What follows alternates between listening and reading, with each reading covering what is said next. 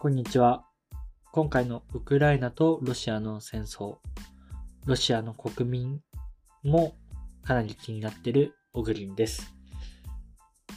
もちろん一番の被害者はウクライナの方々だと思います。ただやっぱり忘れてはいけないのはロシアの国民の方の中にも被害者がいるということかなと思います。まあ、いろんなところで今経済的制裁が下ってますけど、うん、もちろん、プーチンや、その側近、そこに携わる人への制裁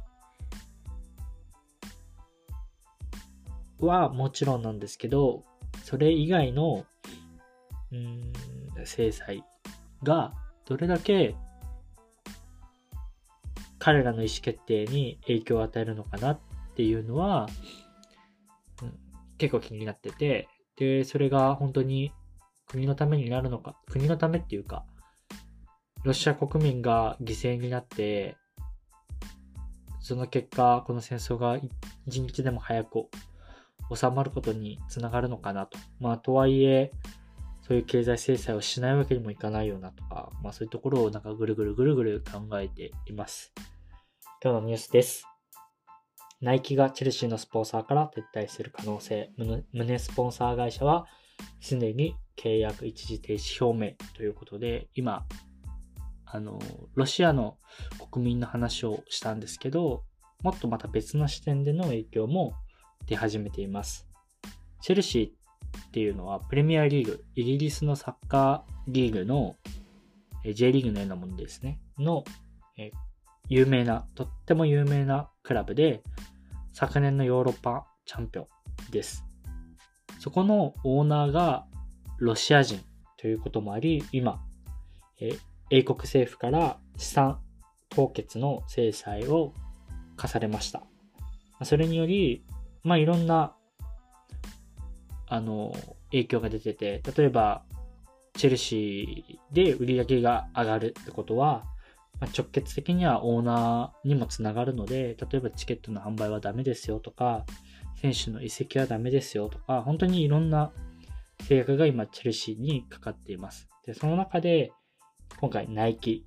が、まあ、チェルシーのスポンサーから撤退する可能性もあり、まあ、それは、ロシア人オーナーのチームに、え、スポンサードをしているっていうことが、今、マイナスに働いてるからということになります。で、仕方ないと思います。あの、ナイキとか、まあナイキはまだ撤退はしてないですけど、ナイキとか、その、もうすでに撤退している企業を批判することなんてできないし、だけど、いや、だけど難しいですよね。そのクラブに所属している選手や監督、スタッフ、彼らは何も悪くなくて、だけど、やっぱこういうことが起きると、多分選手たちにも大きな影響が出ます。でこれはやっぱ本当にこの戦争っていったものが起きると、これだけ世界に大きなインパクトを起こすし、それって、ロシア人だけでもなくて、ロシア人が抱えている企業には、ロシア人以外の人も当然いますし、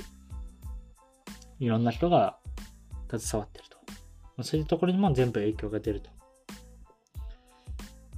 うん、ただ、なんかこういう一個一個がどれだけ本当にプーチンに影響を与えているのか、この一つ一つがどれだけ戦争を早く終わらせることにつながるのか。